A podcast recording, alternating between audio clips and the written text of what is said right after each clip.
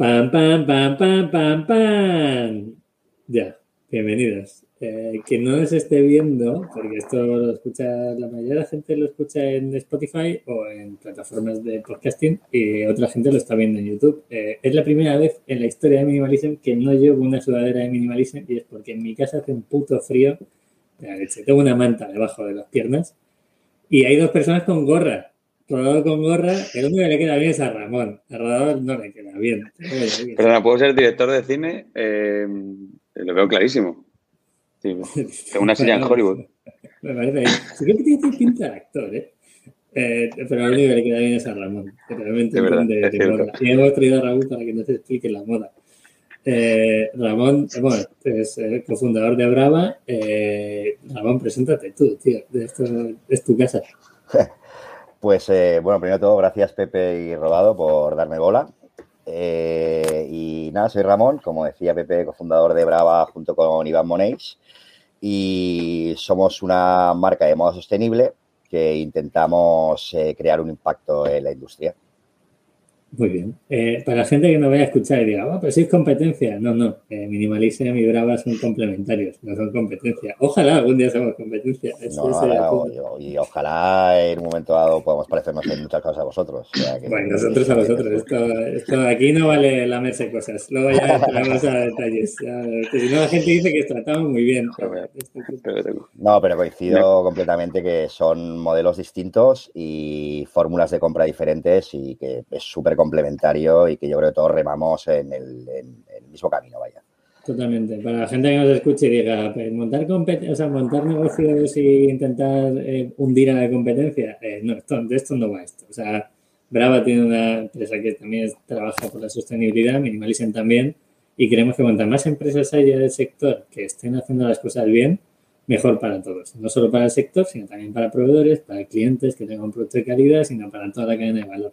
Muchas veces hablamos de la cadena de valor eh, y hoy entraremos en ello porque hemos traído a Ramón para que nos explique el tema de proveedores. Eh, Brava hace más moda que Minimalism, ahora os explicaremos un poquito más por qué.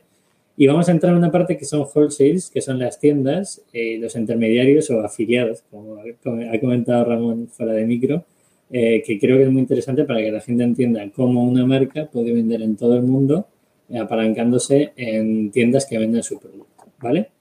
Eh, Ramón, eh, siempre hacemos una serie de preguntitas al principio eh, que se encarga Rodado, así que dejo a Rodado para que te dé un pequeño un poco de caña y así sí, a la gente, ¿vale? Básicamente, para que la gente entienda rápidamente en qué momento estáis de vuestra vida como, empresa, ¿vale? Lo primero, años de vida. ¿Cuándo nacisteis? en 2015. Vendimos la primera camisa en marzo de 2015. Vale, 6, 7 años. Vale. Eh, ¿Facturación este año? ¿Cuánto vais a acabar a Prox? 4 millones masiva, seguramente. 4 kilos, qué maravilla. ¿Equipo? esa facturación sería como 4,900, pero ventas 4 millones. 4 millones, vale. Luego hablamos de, qué son las ventas y qué significan y si hay rentabilidad, si no. Es decir, luego hablamos del modelo Brava. ¿Equipo cuántos sois? Somos ahora 23 personas. 23. ¿Y cuánta habéis levantado inversión privada? Creo que sí era, ¿no? Eh, sí, nosotros estamos diluidos eh, en un 25%. Vale, ¿en una ronda o en varias? Eh, en varias, pero con los mismos inversores. Hemos tenido la suerte de, que nos han acompañado a lo largo de todo el viaje que dicen pre-seed y seed los mismos inversores. Qué maravilla, eso es la leche. bueno, estamos muy contentos con el board, la verdad. Qué maravilla. Eh, vale, yo creo que la gente, la gente os ubica un poco. Yo tengo la primera, Pepe. ¿Cómo empieza Brava?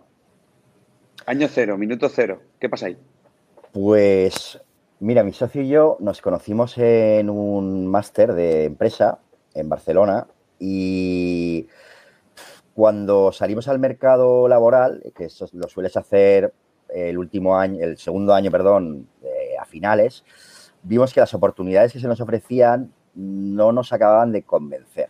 Y también tuvimos la suerte que este programa en el que estuvimos eh, era muy pro entrepreneurship y te daban mucha formación al respecto y te envalentonaban mucho, ¿no? A la hora de crear negocio, crear empresa. De hecho, el, el proyecto de final de carrera era crear una empresa.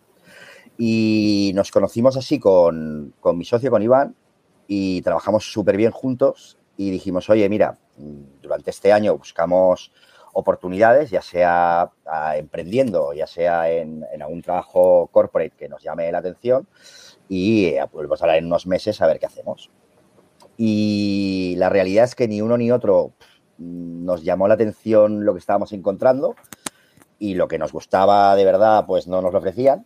Y dijimos, oye, pues vamos a buscarnos nuestra propia suerte.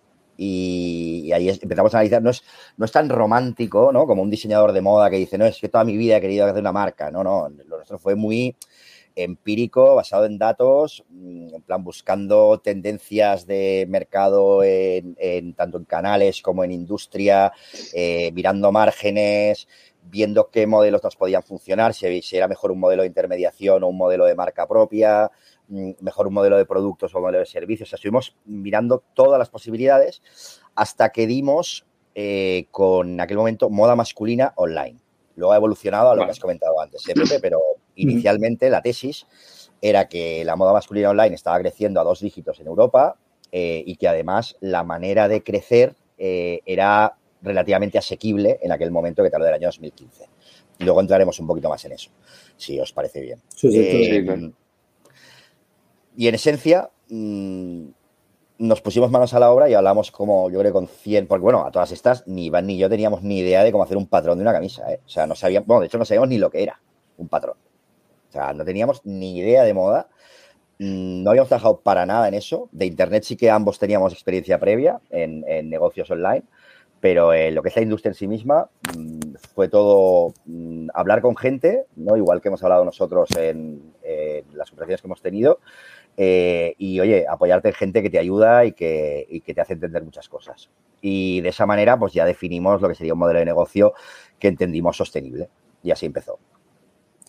Qué bueno. Bueno, pues, eh, y recuerdo, recuerdo una anécdota que nos contasteis en, en, Lanzadera, porque nosotros nos conocemos de Lanzadera, para que la gente lo ubique, em, que creo que intentasteis montar una especie de globo, Iván y tú, ¿no? Sí. Eh, o una especie de. con que nos lo cuentes en un minuto nos vale, porque me pareció tan tremenda la historia. Se llamaba Pop-Up Choco. y era, eh, lo que pretendíamos era activar a cocineros eh, individuales, a personas desde su casa, que tienen tiempo y cocinan guay y proponen sus platos y la gente los compra, ¿no? Como una especie, bueno, lo que dices tú de globo, pero que en lugar de restaurantes fuesen personas individuales. Y lo llevamos a la práctica y, bueno, fue un drama, pero un drama.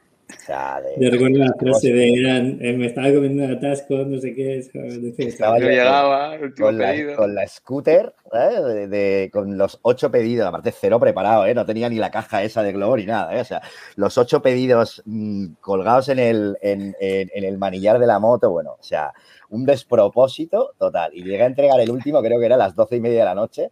Le digo, oye, tío, lo siento muchísimo. Mm, esto era un proyecto, tío, y oye, no te lo voy a cobrar de, mil gracias por la confianza, tío, lo siento muchísimo porque te jorobado la cena.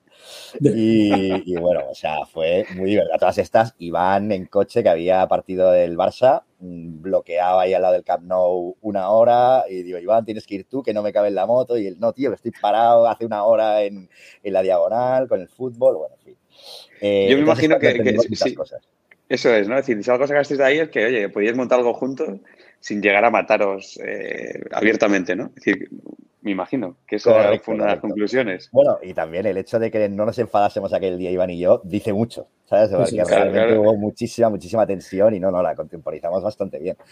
Eh, pero sí, sí, o sea, de hecho el negocio de, del delivery es un negocio meramente basado en logística y, vimos que era muy complejo, además de de todas las complejidades legales que tiene mm, coger comida de un particular, ¿no? O sea, que, por eso era un proyecto universitario, o sea, no era, no era un proyecto realizable. Pero bueno, nos dio pie a, nos dio pie a un montón de cosas y aquí estamos, siete años después. No, siete no, ocho años después. De un inciso, un inciso. Primer aprendizaje de la charla de hoy, eh, si quieres montar algo con tu socio o socia, eh, es bueno que haya momentos de estrés, ¿vale? De estrés, de, estrés malo, ¿vale? Eh, Rodado y yo siempre decimos la frase de si quieres saber si tu socio es buena gente o no, vete de viaje a un sitio donde se pase hambre o donde pasen cosas raras, ¿vale? Y Rodado y yo viajamos juntos y nos conocemos, pues ahí tienes otro caso. Entre Ramón y Iván montaron algo donde había mucho estrés Y oye, si eso funciona, es probable que en otros momentos de la evolución de la empresa también funcione. Así que el primer aprendizaje. Totalmente. 100%. Qué bueno. Y sí, bueno, a ver, sí, sí, sí. A ver, hay una, una de las primeras preguntas que quería hacerte, ya llevamos 10 eh, minutos, em, era, vosotros tenéis un modelo muy específico, ¿no? Donde tenéis un porcentaje alto de ingresos a través de wholesale y un porcentaje también relativamente alto a través de tienda online, ¿vale? Entonces, claro, es, un modelo muy particular. Eh, no es tan común en una eh, digital native vertical brand, ¿no? Parece un rap, Em, eh, Yo cuando lo digo se me olvida lo de vertical. Yo siempre digo digital. Vertical, vertical no sé dónde está. Sí, yo me lo paso bien diciendo. Sí, sí, sí. bueno, en este rap. me pongo gorra y me motivo. Em, entonces, el. Eh, claro, no es tan común, ¿no? Tener una parte de wholesale. Entonces, me gustaría que nos, nos explicaseis, primero de todo, qué porcentaje de ventas actualmente vienen de wholesale versus online, ¿vale? Y eh, después explicarnos el modelo wholesale, ¿no? ¿Cómo empezáis? Eh, ¿Cómo evoluciona? Los márgenes. Si habéis tenido que contratar a alguien extra para su cuenta movida, ¿qué es lo que habéis cagado? Tiene un poco el overview general porque esto no es tan común y yo creo que tenéis mucha experiencia. Ramón, antes de, antes de que entres en la parte de wholesales, eh, no sé si para vosotros wholesales también es tienda propia, yo entiendo que no. ¿O sí? Wholesale no es tienda propia, pero nosotros lo diferenciamos bastante en eh, venta directa y venta a través de intermediarios. Vale. Y ahora, me explicaré mejor y lo entenderéis. Perfecto. Em, vale, respondiendo a la primera pregunta, Rodado, nosotros tenemos aproximadamente el 65% de venta online pura nuestra, o sea, es decir, de e-commerce de Brava, y un 35% sumado entre marketplaces, wholesale, que para mí marketplace es algo muy, muy parecido al wholesale, con la única diferencia es que consignas, en lugar de que te compre el producto, que ahora entraremos en eso, y luego tienda propia que es súper testimonial. O sea, nosotros tenemos dos tiendas, pero que no llegan al 8%, yo creo que no llegan al 7% de facturación de toda la compañía, las tiendas propias. O sea, no es, no es representativo a día de hoy. Tampoco somos una empresa que tengamos nunca digas nunca, pero no tenemos intención de abrir 40 tiendas en España. Montaríamos un modelo más mm, tipo Brompton o Rafa, que lo que hace es, tener tiendas locomotoras en las principales ciudades de Europa. Sí, flagships y para adelante, claro. Flagships rentables, eso sí. Que muchas veces el flagship te lleva a... Se lleva mal, ya, suena mal. Exacto. Eh, bien, entonces, seguimos vendiendo el 65% online, pero creemos en un modelo omnicanal. En moda, insisto, ¿eh? O sea, mm, muy diferente a un modelo de básicos o, como, hemos comentado, o un modelo de, mm, de monocanal con un producto muy determinado. en nuestro caso, es fundamental trabajar con esos afiliados para dar a conocer la marca, por varios motivos. El primero es porque para mí el mejor marketing está en la calle. Os voy a dar un ejemplo eh, muy claro y que no es, un, no es un problema comentar el dato. Nosotros empezamos a trabajar con marketplaces el año pasado eh, y creció un 600% en un año. Obvio, porque de, cero, a... medio billón es relativamente fácil, ¿no? Ya, si vuelve a crecer otro 650%, sí que es una cifra muy, muy respetable, pero los primeros años suelen ser bastante explosivos. ¿Qué pasa? que a día de hoy el 10% del tráfico de nuestra web nos viene de marketplaces. Ah, amigo, amigo. Entonces, ¿qué te dice eso? Mm, pues que el hecho de estar en marketplaces es una ventana que la gente te conozca. Claro. Y que, sí, Discovery, puro, y duro. Claro. Y además, mm, los, eh, marketplaces están contentos porque venden. Y es una manera muy lean de trabajar porque trabajas con fichas de producto, que haces una y lo multiplicas para todos los marketplaces. O sea, es una... Para mí es el nuevo wholesale, digamos. Quería empezar por aquí. Para que la gente, que la gente lo entienda. Eh, ¿Estos marketplaces son rollo Zalando o hay alguno más específico de nicho? O... Hay muchísimos y cada día más. ¿Demasiados? ¿Demasiados? No, nunca, nunca serán demasiados porque es como las tiendas multimarca, hay más grandes y más pequeños, ¿no? O sea, digamos que Zalando es el department store, ¿no? Harrods, Corte Inglés, mm, todos estos de, la Rinascente en Italia. eh, y en cambio la tienda de la esquinita que te compra bien como wholesaler, pues es un marketplace. Por ejemplo, nosotros estamos en uno que se llama Brothers We Stand, eh, que es un, es un marketplace sostenible de UK y es una maravilla, es una delicia de sitio. O Bombinate, que es otro, otro de UK, que es un marketplace de diseño. Mm. También otra mm. delicia. Y vendemos bien ahí. O sea, vende a lo mejor lo mismo que una tienda física. Qué bueno. Vale. O sea que, Qué maravilla. que está súper bien. Y además tiene ¿Qué, la gran ¿qué comisión se, se- se suelen llevar? Eh, ¿Cómo funciona el, el Eh, modelo? los marketplaces suelen cobrar entre un 15 y un 30 de- en función de la calidad y el nicho, digamos. ¿Vale? O sea, cuando Vale. vas más, más marketplaces tipo Amazon o Zalando, que son muy generalistas, eh, suele ser más barata la comisión. Eh, además, nosotros lo operamos en Prime. Eso quiere decir que tenemos almacenes dedicados ahí. Vale. Vale, ¿vale? Y vale. Eh, para los que ya entramos en el tema de sostenibilidad y tal, nosotros precisamente hemos entrado en esos marketplaces, no por tamaño, porque hace dos años que estamos ahí, sino por ser sostenibles. O sea, lo que están buscando son marcas para cubrir todo el espectro de, de moda.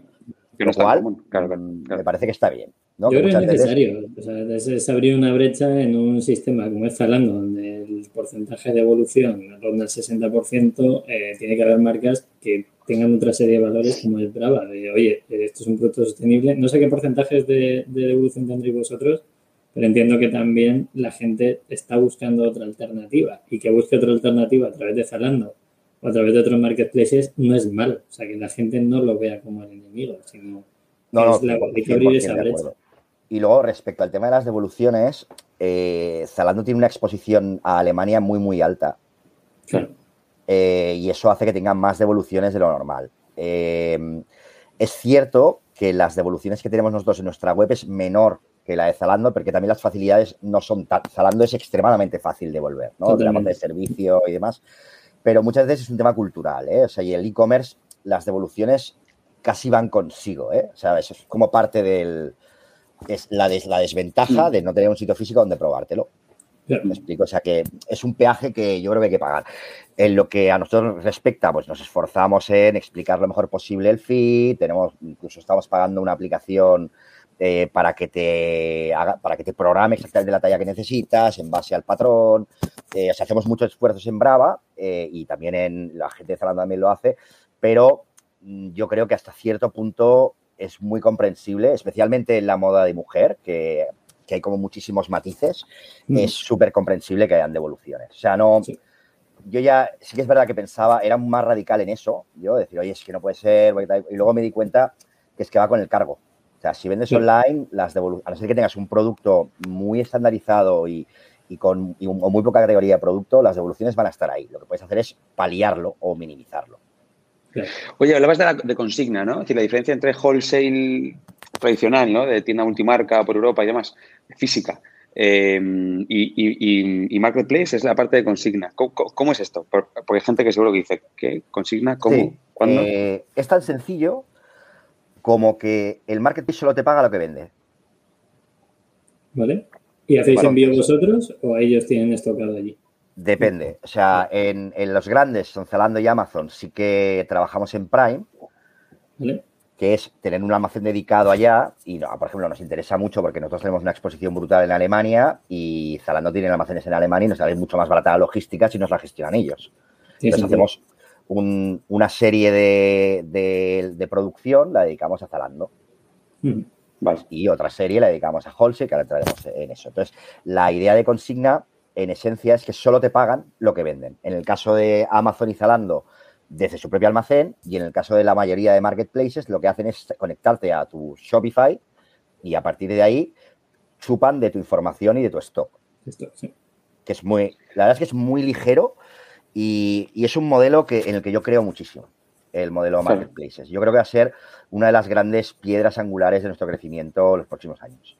Ramón, una duda. ¿Cuántos, ¿Cuántos marketplaces os escriben a la semana? Porque a Minimalism nos escriben muchísimos y ya es, es en plan, oye, pasarnos tráfico, pasarnos qué queréis hacer, es vuestro público. Mucha gente que está lanzando el proyecto y que quiere marcas y que no tiene todo integrado, ¿no? No se integra con Shopify, no se integra con Stock, que nosotros tendríamos que dedicar a una persona. Eh, ¿Cuántos marketplaces os escriben para, para demandar vuestro producto?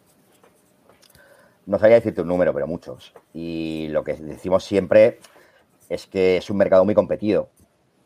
O sea, para empezar, la tecnología que necesitas no es barata para poder competir. Y luego el tráfico, como sabéis perfectamente vosotros, mm, cada segundo está más caro. Eh, entonces, como marketplace. me gusta, me gusta, cada segundo está más caro. Es que está literal, ¿eh? O sea, El, tráfico es, un bien súper preciado y súper escaso. Eh, entonces, nosotros, honestamente, tenemos killer questions, ¿no? Decir, oye, contéstame estas cinco cosas y si alguna no encaja, pues, pues no podrá ser. Y, vale, hemos tirado para atrás algunos muy guays. Al, final eh, eh, es, eh, como yo lo veo, ¿eh? Al final, oye, que Facebook y Google, en tu canal propio, Facebook y Google se van a llevar, se van a llevar ese 15, 20, 25, 30% en, en, en, CAC. en este caso, lo que estáis haciendo vosotros es derivarlo al, a Marketplace. Entonces, mi, cuestión aquí gorda es, vosotros de Marketplace podéis hacer cosas para que la gente os conozca, es decir, tenéis capacidad de push, luego tenéis capacidad de recurrencia, es ¿cómo trabajáis el funnel en el Marketplace? Eh, primero, como te he comentado, o sea, es prueba-error, ¿no? Es decir, tenemos un cuestionario después de cada compra en Brava y ahí ves lo que te ha rentado el canal. No lo ves por Marketplace en particular. lo hemos copiado, por cierto, ¿no? Eso es lo que les copiamos, un PP. Yo creo que eh, el formulario Sí, sí, sí. que no nos hemos inventado la rueda, ¿eh? Que es un no, pero que, no, pero bueno, que, hemos cogido la misma app, exactamente. Yo creo que hasta la misma Iván, Iván, me dijo, esa funciona de puta madre, Pepe. Le hemos probado que vamos a decir cómo se llama la app. Ahora, lo busco y os lo digo, para que la gente no copia todo. Claro, la gente no, no, y tanto, copia la copia. Hay que, hay que, bueno, a ver, hay que promocionar el buen trabajo, yo siempre lo digo, ¿sabes? Si, cuando Iván, y os digo una cosa, si Iván está contento con ella es que debe ser una delicia, porque es súper exigente con el software. Ah, pues mira. Em, vale. No es, no es del todo correcto lo que comenta, Rodado, porque nosotros, insisto, en el omnicanal. O sea, no puedes despistarte de un canal a otro tú no puedes apalancar todo tu crecimiento en, el tráfico que te viene o de wholesale o de, o de, ya de marketplaces o incluso de tus tiendas físicas. O sea, tienes que estar al día de todo. Es que está ahí en, todos los frentes. Sí, sí. Exacto. Entonces, lo que dices tú de Google y Facebook del CAC es perfectamente cierto y estamos buscando otras maneras de dinamizar el online. Esto es la gran discusión que tenemos ahora, todas las empresas que mucha exposición al e-commerce mm, porque es que sale cada día más caro, entonces hay que innovar, ¿no? Es un momento de innovación, igual que en su momento Hawkers innovó mm, haciendo anuncios y lo consigue escalar, pues ahora hay que encontrar otra manera, ¿no? Hay que encontrar otro driver de crecimiento en e-commerce y estamos todos ahí como el hámster, ¿no? Con la rueda, este a ver qué driver este encontramos. Este, este, es uno. Este, este es uno, ¿no? no desde, luego. Em, y bueno, en definitiva, eh, los marketplaces como alternativa al wholesale, yo creo que es una muy buena cosa si tienes muy claro lo que os he comentado de, oye, pues hay una serie de criterios que tienes que cumplir porque si no te ahogas en burocracia y en, en estar todo el día subiendo feeds de producto. Eh, y eso me lleva al wholesale. Como os he comentado, los marketplaces cobran entre un 15 y un 30. El wholesale cobra un 55% de margen. Y esto es lo normal, ¿eh? O sea, no, es un estándar de la industria. O sea, no es, mm, no es algo que sea el Merci Paris que, te cobra un riñón. No, no. O sea, es mm, todos los wholesalers para ganarse la vida, tener un local alquilado, soportar compras, porque la gran diferencia, y esa es la gran ventaja que tiene el wholesale, es que te precompra. Te precompra mucho más barato, pero te precompra. Claro. Sí, sí. Eh, ¿Y eso, Ramón? ¿Hay mucho problema? Mm, depende del país, pero bueno, en nuestro caso no es dramático y además tenemos una política de, no repetir. Es decir, yo prefiero que la persona que no me pague me pague lo que me debe y hasta luego, Lucas, eh, que no estar sistemáticamente peleándome. Entonces, ahí prefiero perder oportunidades porque genera un montón de desgaste lo de trabajar gratis. Ramón, para que alguien, para alguien que nos escuche y no entienda el concepto de wholesales, o sea, nosotros, Víctor y yo, más o menos hemos tenido un par de reuniones, pero vosotros ya estáis, os estáis pegando mucho, lleváis dos años pegando. Para que la gente, explícales el proceso. Es una persona o un distribuidor que tiene 5, 10, 20 tiendas donde poder vender vuestro producto, esa persona hace una precompra o, o explícales para que la gente ponga ese contexto. ¿Cómo, cómo es una compra normal de un wholesale a un pedido a Brava? Vale, lo normal es que la tienda multimarca, a través de un agente, que es diferente a un distribuidor, eh, que suele estar basado en regiones, te precompre, porque esa persona o bien tiene un showroom cerca de las tiendas o bien se va paseando con los muestrarios por todas las tiendas para enseñárselo. Entonces, esa persona te cobra una comisión, además de ese 55% que, que os comentaba. Por eso digo que, que es, un, es un mercado tan atomizado que sin afiliación es muy difícil llegar. Vamos a ver cómo llego yo a una tienda de la Puglia en Italia mm, que le interesa la marca Brava. Imposible que llegue yo, ya por un tema de recursos. ¿Sabes? Entonces lo tenemos que hacer a través de agencias. Y luego está el modelo que comentabas, Pepe, que es el modelo de distribución, que esto es muy típico en offshore, o sea, cuando sales de Europa. Por temas de aranceles, y te- no, no compensa hacer 25 envíos, sino lo que compensa es hacer un solo envío muy grande a un distribuidor que te casca todavía más comisión que el otro, de que, el- que la gente, pero se encarga él de todo y te lo paga él todo. Y él se Ujú. encarga de los impagados que comentabas, Pepe. Eso pasa mucho, pues, Asume el enviar a riesgo. Japón, Mm. por ejemplo, enviar a Estados Unidos, enviar a Mm. Canadá. ¿No? Pues oye, yo que una tienda de Canadá me compre, mm, a, a lo mejor lo hago por marca, pero no va a ser, va a ser un dead end si no consigo escalarlo a través de un distribuidor. O, Totalmente. mon- o, o igual lo hago también que monto sede ahí, pero no es lo ideal al principio, ¿no? Porque incurres en gastos y en estructura. Ramón, para que la gente lo entienda, y aquí luego entraremos a la parte de los precios en Brava, que sé que es una cuestión que mucha gente eh, os cuestiona, incluso, por así decirlo.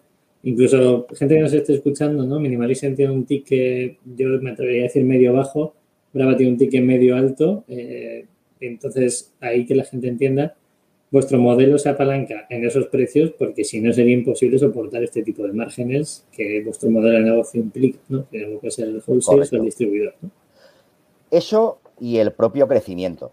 O sea, a diferencia de Minimalist, eh, que tenéis como un, un modelo de crecimiento orgánico, en el sentido de casi más a nivel casi de un proyecto, ¿no? En el sentido de crecerá, no tenéis unas expectativas de por 5, por 10, por lo que sea, ¿no? O sea, sino que Claro. go with the flow y lo estás haciendo también, que seguramente estará por encima de expectativas, pero no hay un plan de negocio determinado a cinco años con un crecimiento X y demás. Ni a No, cinco ni a tres meses. O sea, Me pongo nervioso. Por eso digo, o sea, son, son modelos, son modelos diferentes. Eh, si ahora volviese a empezar, pues mira, a lo mejor me lo planteaba de otro modo, pero yo ya estoy liado. En el sentido de Sí, que claro. tengo 23 empleados y una cadena de wholesalers, incluso el propio crecimiento online lo hemos podido financiar vía marketing, ¿no? Tú lo hablabas, Víctor, el, el CAC. El CAC es gratis hasta cierto punto. ¿no? Si quieres, si quieres crecer más rápido, pues el CAC va a subir. Y es, Sí, sí, lo igualas al coste marginal y hasta donde llegue. Exacto. Claro, claro. Yo estoy aquí para bajar el, el tema. CAC significa coste de adquisición, ¿vale? Para la Sí. gente que nos está escuchando y no entienda, es, es el coste que se paga a un medio, a un Facebook, a un Instagram, porque lleve esa visita y tenga una conversión. En moda suele ser entre 15 y 21 euros, se puede más o menos subir, yo creo. No, no, depende del ticket. Es, Es que entre un depende- 15 y un 25% del ticket. 15 Aprox. 25% del Aprox. ticket, Y ¿vale? Depende de lo bien que lo hagas. Tampoco, ¿eh? O sea, hay gente que hace el 50% porque quiere crecer a toda leche Sí, sí. y hay gente que lo hace al 10% porque quiere estar en rentabilidad con independencia de, bueno, con independencia, con un crecimiento más moderado. O sea, depende Nosotros mucho de estamos en torno al de- 15. Nosotros estamos en torno al 15. En torno. El blended. 15% Mm. del ticket. Del ticket. Sí, 500 del ticket. Tenemos un ticket que hemos conseguido, de hecho hemos conseguido eh, últimamente pasarlo de 60 a 70 por varios cambios que hemos hecho. Ah, está bastante bien. Eh, y y no, se ha, no ha aumentado mucho el ticket, es decir, que estamos incluso bajándolo del 15. Eh, al CAC, el CAC me refiero. Pero bueno, que te digo, que esto de repente eh, te sale un mes malo, como este noviembre, que, que, que nosotros no hacemos Black Friday y el tráfico cuesta más pasta y pasas de un CAC de 10 a un CAC de 15, eh, haciéndolo igual, incluso optimizando mejor, pero da igual la historia. Eh, es decir, que bueno, yo es que soy muy escéptico con, con el modelo de, de porcentaje versus ticket porque es que lo que dices tú, cada segundo sube el precio. Y no, O sea, no- hay cosas que no puedes controlar. O sea, hay, aquí hay como dos, dos cosas que yo creo que son importantes. El primero es que la gente se quite de la cabeza el paradigma este de como vendo directo, vendo más barato porque es gratis. No, si hay que hacer marketing, el marketing cuesta un dinero. Sí, sí, claro. Sí, sí. ¿Me explico? Sí, sí. Eh, y el segundo paradigma es, se puede seguir creciendo a través de advertising. Eso yo creo que ya no es real. O sea, es una, Sí, sí, es verdad. para nosotros ha dejado de ser el driver principal de crecimiento para ser una pata más entre 50 cosas, Mm. que le dedicamos mentalmente a 50 cosas. Eh, eh, Yo creo que depende también la fase del proyecto, ¿no? Al principio, por narices, tienes que ir por el peaje, encontrar tu cliente, tener una base de clientes y, y- y la base de la pirámide, e intentar hacerla lo más eh, ancha posible, pero, pero efectivamente, si quieres pasar de 3 kilos a 8, no es meter más pasta en Facebook y en Google. No funciona así. No es, ah, pues meto el doble y facturo el doble. No, no, no va así el tema. Ojalá. No, y además yo creo que ya ni las pequeñas, en el sentido que ya está tan caro y ya compites por el espacio con Coca-Cola o compites por el espacio con son- es que hacen tráfico para otra cosa ellos. O sea, o sea, ellos generan awareness y no y tú compites por el mismo espacio, pero tú lo que quieres es convertir y ellos lo que quieren es que conviertas en los 800.000 puntos de venta que tienen en... Es que no se puede competir. ¿Me explico? Si te hace un deployment de presupuesto eh, como, el que está, como lo que está pasando ahora de muchas... Bueno, hablo de estos dos ejemplos sin tener ni idea, ¿eh? Si me está viendo alguien de Coca-Cola, o sea, que lo digo como un, Un ejemplo, saludo, como, un saludo. como si dijese mm, cualquier otra marca, ¿eh? O sea, no era... Y no es con... Al contrario, no es con acritud, sino que esta gente está cada vez invirtiendo más en digital, lógicamente, ¿sabes? Porque es una manera bastante eficiente, sigue siendo una manera bastante eficiente de, de dar a conocer tu marca. eh, y claro, los, los pequeños seguimos compitiendo. Claro. Por tanto, el precio sube. O sea, la puja de Facebook ha subido, pues una pasada. Esto lo podéis ver en los números. Pero no, no solamente porque, porque Facebook puede poner el precio que le dé la gana porque, por motivos obvios, sino porque es que hay muchos más ofertantes para los mismos demandantes. Y es como una especie de mercado perfecto. Bueno, Ramón, asociado a esto y al precio que nos, que nos puede cobrar Facebook para todas las marcas o todos los servicios, ¿cómo ponéis el precio en Brava? O sea, ¿qué, qué referencias tenéis? No sé si Rodo ibas a preguntar esto, pero Sí, no, no, no. Perfecto, me encanta, me encanta esta pregunta. ¿cómo Bien. ponéis los precios? Nosotros lo que intentamos es estar lo más alineados con la industria posible. Mm, O sea, nos ponemos, estamos en un, lo que llamamos en un middle market. En España nos, nos tildan de premium, pero por un tema cultural. O sea, estos somos la cuna del fast fashion y la gente no está acostumbrada a ver los precios de Brava, pero tampoco está acostumbrada a ver los precios de Lacoste o los precios de cualquier otra marca que podáis ver en el corte inglés, por ejemplo. mm. O yo qué sé, Ecoalf, ¿no? Que es una marca que también vende, pues, yo creo que está como en nuestro entorno mm. de precio. Eh, y lo que procuramos es que tener los mismos costes versus ventas que la mayoría de marcas, estar en la media. ¿Por qué? Porque tenemos una hipótesis que es que no nos gusta nada creernos más listos que los demás. En el sentido, ¿Vale? si yo vendo, si yo vendo moda, mm, no me quiero hacer trampas al solitario. Por el hecho de, por ejemplo, vender. ¿por ¿Qué hubiera pasado si no hubiésemos hecho esto? Pues que hubiésemos dejado de crecer porque no hubiésemos podido entrar en wholesale. Hubiésemos dejado de crecer porque los marketplaces no, no tenían encaje. Probablemente hubiésemos dejado de crecer porque el CAC es tan alto con el coste de marketing que podemos soportar que ya no nos sale a cuenta ninguna acción de marketing, ya no solamente el advertising. Influencers, nano-influencers, el, el propio hecho de regalar producto. Claro. Esto es, ¿cómo ponemos los precios? Pues intentamos asemejarnos lo máximo posible a las marcas que producen en Portugal de manera sostenible con el mismo racional de margen. Vale. Eh, entendido, sí, sí, sí. Claro, es que la- la- es intrínseco lo que dices tú, ¿no? Es decir, el, el- el modelo desde el principio está, está basado en crecer, ¿no? En, en- en- en- Efectivamente. Oye, es que, es que necesito, necesito eh, tener espacio en el precio para, para, para ir jugando, ¿no? Con, con diferentes canales, con diferentes modos No, de vender. sol- sí, sí. no- no- solamente quiero plantearlo desde ese prisma, eh, sino lo que sí que teníamos muy claro con Iván es que queríamos generar el mayor impacto posible. Ujú.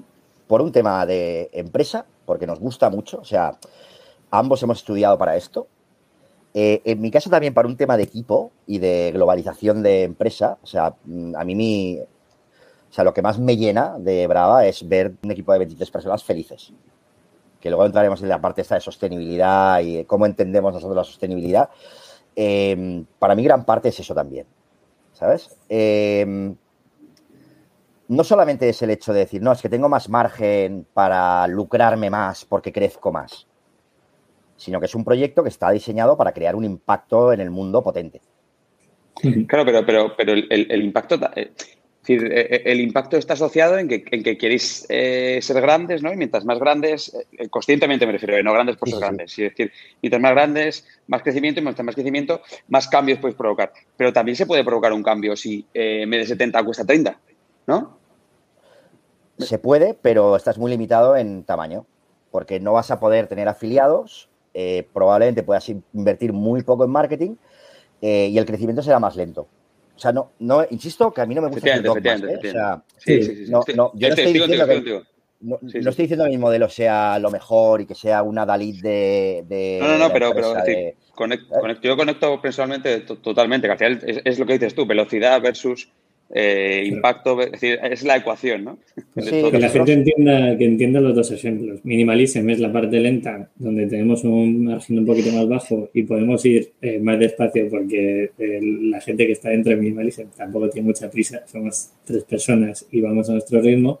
Y el otro ejemplo es Ramón con Brava, que van con 23 personas, necesitan un poquito más de margen para poder entrar en esos roles y trabajar con esa serie de afiliados y es una marcha más, también es un impacto mayor, ¿no? Cada uno intenta hacer el impacto de otra forma. O sea, que, la gente entienda que hay dos vías y ojalá de alguien que nos esté escuchando saque una tercera vía y, nos rompa la cabeza a los que estamos en este Bueno, o sea, ahora se está viendo mucho el concepto ese precompra, no sé si lo habéis visto. Hay sí, la GAM. Sí, lo hace súper bien y estos chicos de zapatos, no sé cómo se llama. Sí, no me acuerdo el nombre. Sí, sí, sí. Eh, sí, que es, bueno, que lo hacen maravillosamente. Es una delicia. Sí. Van saliendo modelos. Eh, lo único que también te digo, que eso es un tema muy personal de Iván y mío, de nuestro perfil de empresario, que no emprendedor. O sea, yo ya pinto canas, ¿no? Tengo 40 tacos y dos críos y toda la parte experimental con Iván nos da más miedo. ¿No? En el sentido de, oye, pues por eso os decimos, no quiero sentirme más listo que los demás creando innovación, porque tengo 25 bocas que alimentar. Y como me salga mal la innovación, pues hago un ERE y, es una, perdón, una santa putada, perdón la expresión, para todos los empleados que están confiando en ti y en tu gestión estratégica. Sabes que llámalo paternalista, pero joder, yo me preocupo porque mis empleados cobren la nómina cada mes. Y son unas cuantas. Es que es la, gran, gran responsabilidad de un empresario es esa, claro. Ahí lo enlazamos, Ramón, con el tema de sostenibilidad, si quieres, porque eh, la gente ve la sostenibilidad que se ve desde fuera, ¿no? De, oye, fabriquéis en Portugal, hay unos controles de calidad, eh, certificados de algodón, eh, se, se, trabaja a menos de 400 kilómetros de los almacenes que podéis tener. ¿Qué hay más allá? Porque para nosotros ya eso es un commodity. De hecho, yo he ido a charla diciendo, es que esto ya es lo normal, o sea, la gente debería plantearse esto, ¿no? Hay que dar una vuelta más y ver esa parte de conciencia. Y esa parte de concienciación, en vuestro caso, es que sea rentable para poder afrontar el equipo que tenéis, ¿no? ¿Cómo veis las sostenibilidades de Brava? Eh, por un lado, lo que comentas, o sea, todo lo que es la parte de supply chain y materiales, mm, hay que ponerlo en orden, eso es cierto, ¿no? Nosotros utilizamos una, una tecnología que se llama Root Race, eh, que lo que hace es trazarte toda la cadena de toda la cadena de suministro, desde los botones, las etiquetas. Entonces todo el mundo puede ver la fábrica donde está hecho, qué materiales están empleando, qué certificados tienen esos materiales. Eh, y eso, dentro de que es una commodity, si lo haces bien, mm, representa un trabajo. es un valor para la empresa. Y es, un, y es un valor, el hecho de tenerlo ordenado y el hecho de tener una persona relativamente dedicada a eso. Nosotros tenemos una, persona, responsable de sostenibilidad de la empresa y, hombre, le dedica un montón de horas. Eh, pero eso, como, como, dices tú, Pepe, es un... No, no, no, no genera impacto también porque hay mucho intrusismo en muchas empresas que dicen lo mismo que tú, pero que hacen la décima parte. ¿no? En el sentido de, oye, pues utilizo, imagínate, ¿eh? algodón orgánico, que el algodón orgánico es la punta del iceberg, pero es que yo, nosotros paramos las cintas de las bolsas, si no son recicladas, no entran. Por ejemplo. O sea, eh, yo qué sé. Un llamamiento a las empresas que se las dan de sostenibles. Y aquí os tiro yo las piedras porque, porque me jode mucho. Compro material de poliéster reciclado o de algodón 100% orgánico y me llega en una puta bolsa de plástico y no me gusta. No hagáis eso. O sea, sentido común, por favor, marcas del mundo.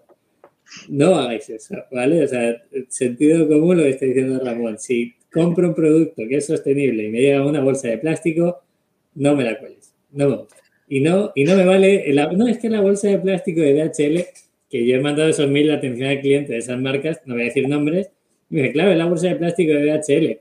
Pues coño, coges un eurito que te cuesta una bolsa que sea reciclada, como hacemos nosotros, que es de maíz, que se puede tirar al orgánico y te gastas un eurito más en que esa bolsa no exista, ¿vale? O sea, por favor, sentido común, marcas del mundo, haced bien vuestro trabajo sostenible. Y ya, ya, ya puede seguir todo. Bueno, yo tengo que decir eh, que eso también es un tema de mejora continua. ¿eh? O sea, nosotros, por ejemplo, lo que es la bolsa de maíz, hace como dos o tres años que la empleamos, pero lo que es el mailerback nos ha costado mm, bastante más tiempo prescindir de la mm. bolsa gratis del GLS.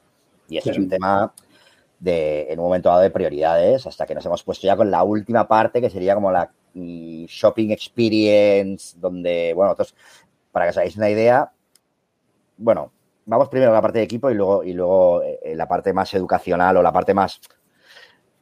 Dejando ir por partes. Eh, para mí la sostenibilidad... como tú quieras, eres el CEO hoy aquí. Bueno, lo que tú decidas. a mí parece bien. A mí parece bien. Sí, a mí poco me dejan decidir ya en Brava. Eh, la, la, idea que tenemos nosotros es que la sostenibilidad empieza en casa. y eso quiere decir que empleados, proveedores, todo tipo de personas que trabajen contigo, tienes que tener un trato y una flexibilidad y un status quo de tú a tú, no de soy el jefe, el patrón y te mando. Entonces, yo creo que eso es para mí una de las grandes, porque eso me he encontrado en un montón. Os voy a poner un ejemplo muy claro. Cuando hubo la pandemia, eh, entonces estábamos entregando precisamente los productos de wholesale que estaban prevendidos. Y eso era, mira, os voy a decir el número, creo que era en torno a 300.000 euros. Ojo, y para la gente que no entienda, eh, en pandemia se cierra todo, el negocio de Brava, eh, como habéis visto, se centra muchísimo en tienda física, sea propia o sea a través de un wholesale. Salvar esa ficha del COVID es bastante heavy, ¿vale? O sea, que la gente se ponga en contexto, por favor. Claro, entonces tienes por un lado el proveedor que te dice, oye, págame lo que me debes, y el cliente que te dice, tío, es que estoy cerrado, ¿cómo quieres que te pague? Entonces ahí hubieron dos tipos de marcas. Las marcas que nos apretamos el cinturón como pudimos, y ahí sí que no puedo dar datos, pero os digo que el equipo se portó mm, increíble, o sea, eso casi me dio ganas de llorar, ¿no? La implicación que tuvo yo tengo algún dato que me lo diste comiendo un día. Ah, bueno, Por cierto, la última paella con pollo que me comí eh, antes de ser vegetariano, que sois unos cabrones. bueno, pues solo tengo, que, solo tengo buenas palabras para la implicación que tuvo el equipo ahí. Eh, y al final lo que decidimos es darles asueto a los wholesalers hasta que se resolviera la situación. Y hay otras marcas que también se las dan de sostenibles o que son sostenibles, pero que mm, dijeron, oye, me pagas sí o sí. Y pues a mí no me parece muy sostenible eso. ¿Me explico? Algún impacto tiene, seguro. O sea, algo va a pasar si tú ejerces esa A saber, a saber. Pero bueno, yo el impacto para mí, lo que para mí es importante es que yo voy a hablar con ese wholesaler y mm, me sigue comprando, y más a gusto que nunca, porque sabe que cumplo con el, con el cometido de sostenibilidad, que para mí es eso, es entender a las personas, empleados, todos los stakeholders de la compañía eh, tienen que estar alineados con, esos valores. No me basta tener el argón orgánico y luego ser un déspota. O, apretar a los proveedores como si no hubiera un mañana de apretar, apretar, apretar hasta que peta el proveedor. Sentido común. Yo pienso como tú. Eso, es, sostenibilidad. Yo puedo decir un ejemplo que nos pasó en Minimalism, una campaña muy gorda que alguien puede buscar en el blog y saber a qué campaña nos referimos eh, ahora tenemos un trato mucho mejor con uno de nuestros proveedores porque en esa campaña decidimos asumir eh, una producción de camisetas que no se llegó a vender y nos la decidimos quedar nosotros. Y ese proveedor ahora nos tiene en palmitas. Eh, eso quiere decir que pues, Minimalism sufrió, Rodado y yo sufrimos un poquito, eh, nos cortamos las nóminas y ese tipo de cosas porque son movimientos a nivel de empresa que también para nosotros es ser sostenible, porque más que sostenible, y yo estoy cansado de decir sostenible en charlas, en podcasts y mierdas, es conciencia, ¿no? Es, oye, soy consciente del impacto que tiene cada una de las acciones que hago, ¿no? Y ahí, Ramón, si te parece, le enlazamos al tema de Black Friday, porque nosotros sí que fuimos un poco más drásticos y cerramos la web. Eh, a vosotros eh, usasteis eh, Black Friday, igual que otras marcas del sector, como puede ser, oye, Tresplan, que también son colegas, también hacen Black Friday. No pasa nada, se puede hacer, pero es lo que hablamos antes fuera de micro. La sostenibilidad no va ligada a que no pueda haber una oferta. Si yo con esa oferta consigo que el impacto que tenga en mi cadena, sean empleados, proveedores, siga, siga la, cadena y siga funcionando. ¿no? ¿Cómo lo habéis afrontado vosotros estos días? Mira, desde Brava, o sea, ahí tengo dos. La opinión de Brava, en plan, cuáles son las motivaciones para hacer Black Friday, que la verdad es que es bastante gracioso porque yo no veo esos, los, el activismo en rebajas. Solo lo veo en Black Friday, ¿sabes? Y dices, bueno, pero si esto es más viejo que... Que es un día, que no es un mes. Exacto, exacto, ¿sabes? Y dices, bueno, oye, mm, o sea, que, entiendo perfectamente y no desde el dogma, ¿sabes? Pero desde Brava lo que hacemos es precisamente con el wholesale, eh, hay unos acuerdos tácitos de, oye, tú solamente puedes descontar productos, tú como marca, solo puedes descontar productos en determinadas ventanas, que son las rebajas de invierno de verano y Black Friday, que es lo que antes, antes de que se llamase Black Friday, esto se llamaba el Midterm Sales. Y en el corte inglés, la semana de oro. Claro. Y mm, esto, para que la gente lo entienda, se firma por contrato. O sea, vosotros solo podéis. es, un acuerdo tácito. Mm, el contrato es que si te columpias, no te vuelven a comprar. Que si tú haces una oferta en tu web en un momento fuera de esos mercados, eh, tienes un problema, ¿no? Sí, se cabrean lógicamente, porque ellos trabajan con un margen de ese 55%, es que es con lo que pueden jugar. Y se juegan, de, hecho su curro depende de eso, de poder vender lo máximo posible a full price y para ellos las rebajas son para liquidar lo que les queda de la colección. Pero no, no, ganan dinero. para lo que nacieron, para lo que nacen las, colecciones y meter otra colección, ¿no? efectivamente, efectivamente. Entonces, vuelvo ¿Cuáles son los.? Este año en particular, la gran motivación ha sido básicamente lo que comentabas tú, Pepe, de nosotros al proveedor no le dijimos, oye, que como las tiendas no venden, mm, no te voy a comprar el producto que me estás enviando. Te lo vas a comer. ¿no? Yo podía haber hecho eso. Entonces no hago Black Friday. ¿Por qué? Porque no tengo el producto que me he comprometido a comprar. ¿Vale? Pero ¿a quién estoy puteando? Al proveedor que hay una relación eh, personal y a lo mejor tiene 100 personas en fábrica, ¿vale? Que la gente piense un poco más allá. Correcto, correcto. Entonces dices, ¿cuántas, bueno, os voy a hacer una pregunta. ¿Cuántas camisas os habéis puesto en 2020? Yo tengo la respuesta. Yo cero. Vale. ¿Y tú, Rodado? Bueno, Rodado es, más, un poco más vanidoso en ese sentido. Ayer apareció una reunión con camisa, el tío. sí, sí, soy muy funcional, es franela, ¿Por qué, os, ¿por os lo digo? ¿Por qué os lo digo? Porque en 2020 la gente estaba en su casa en chándal. Claro, claro, Y yo hice una producción de camisas para primavera que te caes de culo. Claro. Y te digo yo cuántas camisas vendí en primavera del año pasado. Claro, claro, claro, claro. para un contexto, ¿qué tirada es una tirada de camisas de Brava? ¿Qué volumen hay? No sé. No baja de 20.000. Claro. Que la gente eche números, por favor. O sea, es fácil sacar el número de cuánto cuesta una, fabricar una camiseta de Brava, por, una camisa de Brava, por los datos que ha dado Ramón, que haga el número de qué inversión significa eso, ¿vale? Porque estamos hablando de. Bueno, y no solo por eso, sino por lo que te digo de corresponder. Eh, el, insisto, la motivación de este año en particular es que realmente íbamos subidos de determinadas familias de 2020. O sea, arrastrábamos sobre stock que nos comimos porque vendimos mucho menos en wholesale de lo que esperábamos vender por el problema de la pandemia. No obstante, no quiero que esto suene a justificación. ¿Por qué? Porque yo personalmente, y aquí ya cambio de tercio, creo que los descuentos y la sostenibilidad mm, tienen poco o nada que ver, en mi opinión. ¿Por qué? Como comprador, me parece como un poco dogmático que decidan por mí porque si no, yo voy a ser, eh, voy a estar loco y voy a comprar compulsivamente por tener un 15% de descuento en el producto que me gusta.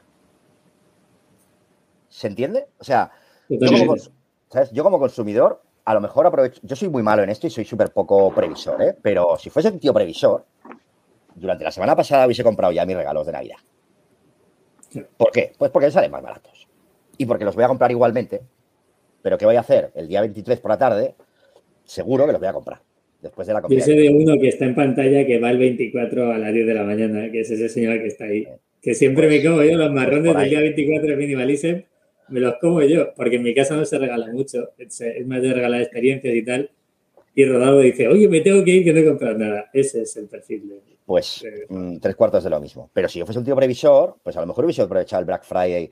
Oye, o para darme un capricho, tío, ¿por qué no? Claro. Sí, sí, sí. O sea, no digo que esté mal el hacer ruido y hacer activismo de cara a, yo qué sé, empresas que tienen malas praxis. ¿No? Pero englobarnos a todos los que hacemos descuentos en el anti-Black Friday eh, me parece un punto simplista. O sea, por lo que os he comentado, o sea, hay motivaciones variopintas. Hay muchas cosas detrás y yo creo que, juzgar sin empatizar no tiene sentido. Correcto. De hecho, o sea, nosotros podríamos juzgar esa forma de hacerlo y a nivel personal eh, se puede estar más o menos de acuerdo, ¿no? Y decir, vale, yo compro eh, cuando, incluso a mí me, viene a la cabeza, ¿no? Decir muchas marcas que, o sea, yo un 15% entra en el punto de que no puedo juzgarlo, pero yo he visto ofertas del 70%. A esa marca a lo mejor, pues oye, me puede parecer el hecho de juzgar, ¿no? Decir, si tienes un 70%, tío, ¿qué estás haciendo? O te estás quitando una colección y me gustaría que me lo explicaras, lo podría llegar a entender, pero son cosas personales. O sea, lo que yo hago cuando veo ese momento y que a lo mejor alguien lo tiene que pensar es, ¿por qué no preguntamos el por qué? ¿no? Si alguien está diciendo, oye, están vendiendo un 50, un 60% de margen, es porque a lo mejor se están comiendo la producción de 2020 y, oye, hay 25 nóminas por detrás y 100 personas en fábrica, ¿vale? Si tú podrías decidir cerrar mañana y eso tiene un impacto más negativo y mucho menos sostenible, ¿no? Que la gente entienda eso también, ¿vale? Que no es solo un precio, una oferta o cerrar la web como hacemos en Minimalism, lo hacemos porque queremos y Ramón poder hacer lo que quiera comprado, ¿no? Que ese sería el punto. Ambos caminos son correctos, no hay un camino incorrecto. Correcto. O sea, es, bueno, es, lo, mismo que pienso yo, ¿eh? O sea, cuando pasas de la opinión al dogma o a la pontificación, es cuando, es imagínate, ¿no? Y esto lo veo en marcas grandes y demás, cuando haces algo que se sale de la norma, es en plan, uy, estos chavales, ¿sabes? No tienen ni idea. bueno, pues a lo mejor estos chavales están realmente creando un camino nuevo, ¿no? Como, el, yo qué sé, bueno, mira, el, propio, siempre pongo el mismo ejemplo, que me parece un ejemplo brutal, el de Hawkers, cómo les pasó la mano por la cara a todo el mundo, o sea, con ese crecimiento tan exponencial que tuvo, con un modelo tan concreto, bueno, me pareció brillante. Hmm. O sea, luego hay mm, opiniones de, todos los gustos, ¿eh? Pero cómo se ejecutó ese proyecto, mm, es que es de manual. Sí, sí. ¿Sabes? Y, insisto, ¿eh? no es desde el dogma, sino de, tío, del respeto, ¿sabes? Al trabajo ajeno. Esto es muy, muy importante. Mm. ¿sabes? O sea, de, porque es lo que nos estamos encontrando muchas veces, que cualquier excusa es buena para opinar de los demás de una forma déspota o de una forma dogmática. ¿sabes? Y dices, bueno, tío, pero, hostia, es que yo bastante tengo con lo que tengo. Claro, nosotros, nosotros, siempre, nosotros siempre tenemos una, y aquí voy a hablar de nuestro libro, es decir, nuestro modelo siempre es, eh, yo te propongo esto, es lo que te salga de las narices. Yo te propongo esto. Mi marca va de esto, ¿no? Mi marca ha cogido este camino. Te explico por qué he cogido este camino. Te explico por los precios. Te explico por qué no hago descuentos. Te explico em, cuál es nuestra intención con cada cosa que hacemos, ¿no? Yo creo que, que yo sí que le exijo a las nuevas marcas que expliquen las cosas. Yo sí que, yo sí que creo que yo echo de menos eso. Eh, esto es personal, ¿eh? No, como empresario, no como minimalista, es como Víctor, ¿no? no, no, como cliente. claro, yo, cada vez exigen más eso. Claro, yo quiero que, yo quiero que las marcas cada vez expliquen más cosas. Y, y, ojo, ¿eh? Que me, me compro unas Nike. vamos a ver, que, que, que yo soy el que, que, que que esto está hecho en China, que, que no, cero, cero hipocresía, cero hipocresía. son parte de nuestra vida. Claro, entonces, pero, sí, que, sí que eh, yo, y a través de Minimalism, que es nuestra forma de expresión, eh, intentamos que la gente sea más exigente con la información. Con No, no, eso estoy súper de acuerdo y nosotros no somos tan radicales como vosotros en, toda la información que damos, pero ya te digo, somos súper transparentes con en cada producto, puedes ver en qué fábrica está hecho, cuáles son los materiales, luego incluso a nivel interno tenemos el report trimestral de todos los números de arriba abajo, eh, salarios son abiertos, es decir, que los rangos salariales de, los con todo el mundo, o sea, en ese sentido estoy súper de acuerdo con, con eso. Simplemente digo cuando se pasa de eso al dogma, es al cuando, y demás. es cuando ya se pierde esa sostenibilidad, ¿no? Es que la, esencia de la sostenibilidad para mí es, es esa empatía, ¿no? Con el de enfrente, el no pisar un pie, tío, cuando estás caminando, ¿sabes? Es decir, oye, tío, tú sigue tu camino, yo el mío, y juntos mm, probablemente generemos un impacto que haga que esas malas praxis desaparezcan. Que ese sí que es mi gran objetivo. Ese es el punto. Ese es el punto. Y a mí, por ejemplo, yo tengo dos chavales, uno de cuatro y otro de ocho, y cuando he visto documentales y, me he enterado de historias de estas por, proveedores de, Asia, de niños trabajando de sol a sol y no sé qué, a mí es que se me cae el alma a los pies. O sea, yo, o sea, estos tíos, mm, estos tíos sí que no se merecen un espacio en la industria. Claro, eso es. ¿Sabes? Esto, Ahí, ahí sí que soy radical. ¿Me explico? Porque, porque mm, es un tema. Que hay que serlo. Eso es, eso es intratable. Es, que es una línea roja muy clara. Exacto. Y luego, oye, pues preocúpate, si está ocurriendo, preocúpate de que no pase. Ah, no, es que no me he enterado porque esto está subcontratado de la subcontrata, de la subcontrata, de la subcontrata. Bueno, pues ahí, tío, tienes un problema. Tienes que dedicar más recursos. ¿sabes? Tienes que dedicar más recursos al controlling. Yo hace, hace tiempo que no, lo, que no lo oigo eso, ¿eh? Pero, pero bueno, Sería muy feliz si no ocurriera, pero mucho me temo que sigue ocurriendo. Entonces, yo creo que mi gran pelea de sostenibilidad es esa. No es hacer un 20% de descuento. O sea, mi gran pelea es crear un impacto de donde tú vas a una, tú vas a un bar y verdad que no estás sufriendo por si está trabajando el camarero en condiciones deplorables, durmiendo en, en un camastro detrás del bar. O sea, ese tío se va a su casa. Tú vas a ver un abogado y no piensas que ese abogado está trabajando 16 horas al día mm, y no tiene para comer. Pues coño, que pase lo mismo en la moda. Ese es mi objetivo. Eso es. me gusta, me gusta, me gusta, me gusta, me gusta. Me gusta, me gusta. A mí también. A mí también. Me gusta, mucho. Eh, hay, una, hay una pregunta más, además de sostenibilidad. Yo creo que ha quedado bastante claro y puede traer incluso. De hecho, se me está ocurriendo un podcast donde todas las marcas que hemos traído sostenibles podemos entrar a debate. Esto soporta hasta 10 personas pues oye, traigamos aquí a la GAM, traigamos a todos. ya, me veis que me regalo y no callo. Puede ser la leche. No, muy eh, divertido, claro. Dragón, yo quiero, antes de terminar el podcast, que ya estamos llegando a la hora, em, nosotros tenemos una, un, futuro, ¿no? Que a lo mejor minimalicen, oye, puede ir a internacional, etcétera. ¿Vuestra forma de abrir países, cómo es? ¿Es con el wholesale? ¿O hay alguna forma u otra forma a través del canal online? ¿Qué hacéis para abrir países que no sea España? Nosotros lo que hacíamos hasta ahora era trabajar sobre todo la parte online, testear el mercado, o lo que llaman el product fit, ¿no? Decir, oye, pues cómo me está saliendo el CAC en cada país y ir escogiendo uno por uno de la más fácil, el mejor product fit hasta el menor. Y una vez de alguna manera hemos testeado el mercado, eh, entramos ya a pincho con wholesale y, y con marketplaces. Entonces, para que os hagáis una idea, tenemos un 40% de ventas en Alemania y un 8% en España. 8% del total. Del total. Bueno, entonces, bueno, así el crecimiento también. No se apalanca solo.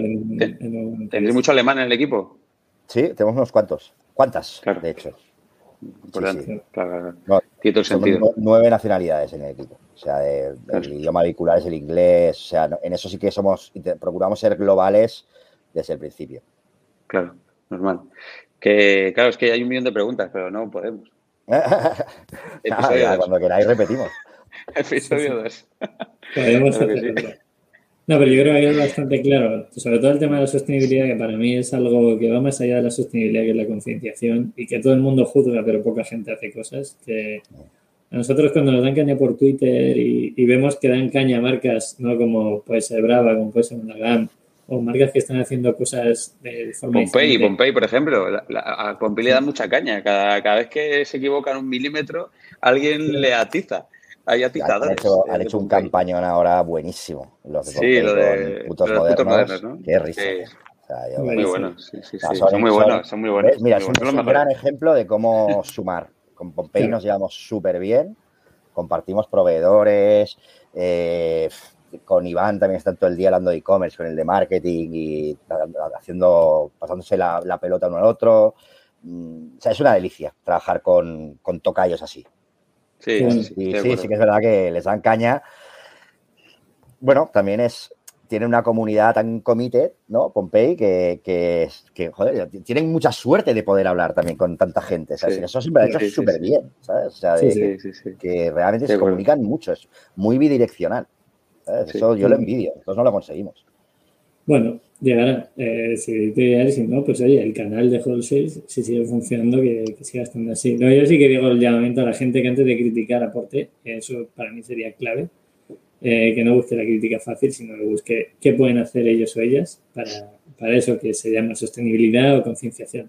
Es un llamamiento aquí, me levantar así hoy. Eso es, hoy, hoy Pepe quiere llamar, es decir, hoy, hoy Pepe está de llamamientos y nos parece bien. Claro que sí. Un matiz que quería, última cosa que quiero comentar, si me dais un minuto más. claro, claro, claro. Eh, y es la última parte de sostenibilidad, que esto es lo que nos atañe a todos como consumidores, y especialmente en moda, es el concepto de mantenimiento. O sea, la cantidad de personas que me han devuelto un jersey de lana porque lo han metido en la lavadora, no os lo podéis llegar a imaginar. Y dices, tío, esto, de verdad, pregúntaselo a tu padre, a tu madre, a tu abuela, a tu abuelo. Los jerseys de lana no van a la lavadora, tío. Sí. Ah, no, ahí, ahí, ahí solo nos queda, solo nos queda observar a Patagonia, ¿no? A mí me lo contaste, Ramón, que aunque pusieras el, el, papelito diciendo por favor, no sé qué, la gente no, Enviamos instrucciones de lavado para todas tus prendas. En plan de cuida tu ropa, tío. O sea, no solo es que no compres más, es que la que tengas, tío, te siga valiendo cinco años después. Claro, claro, claro. Totalmente de acuerdo. La última milla es, es, es, es, suya, es del consumidor. Oye, no, me, no mezcles una camiseta negra con una blanca de minimalismo porque va a salir, es decir, que es inevitable. es que aún se te quejan, ¿eh? Sí, O, yo que sé, una camisa que me aparece del tamaño de mi hijo. No, no, la he lavado a 30 grados. Yo, sí, claro.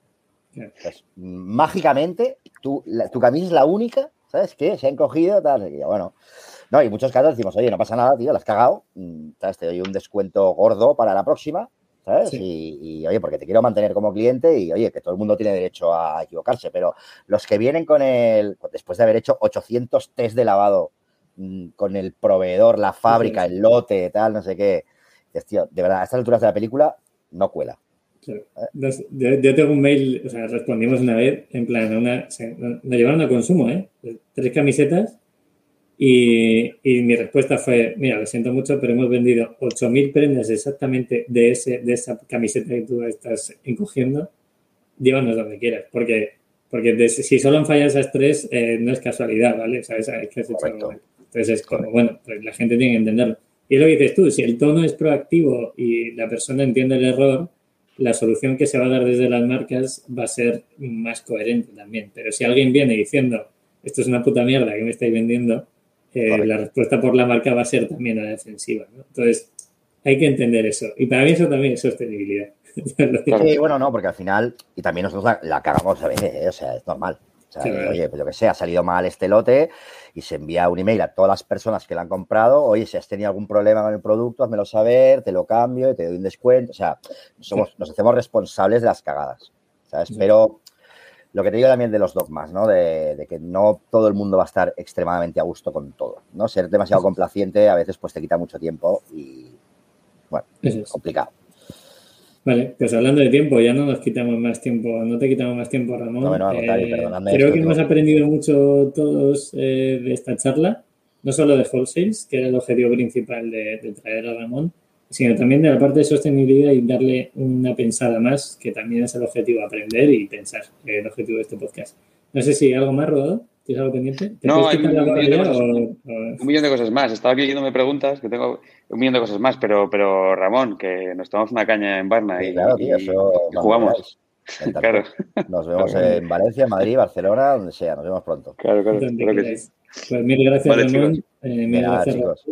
Y a la gente que ha llegado hasta aquí, eh, recordad que esto crece cuando lo compartís con ese amigo, esa amiga o esa persona de tu entorno que le gusta la moda, que le gustan los negocios, la transparencia, pues coged este enlace de Spotify y compartirlo. o que le gusta a Pepe. Que le gusta a Pepe. Sí, sí. No vamos a entrar a ese detalle. No, vale, vale, vale. Vale. vale. Gracias a todos y todas por escucharnos y nada más. Un saludo. Chao, chao. Gracias, chicos. Adiós.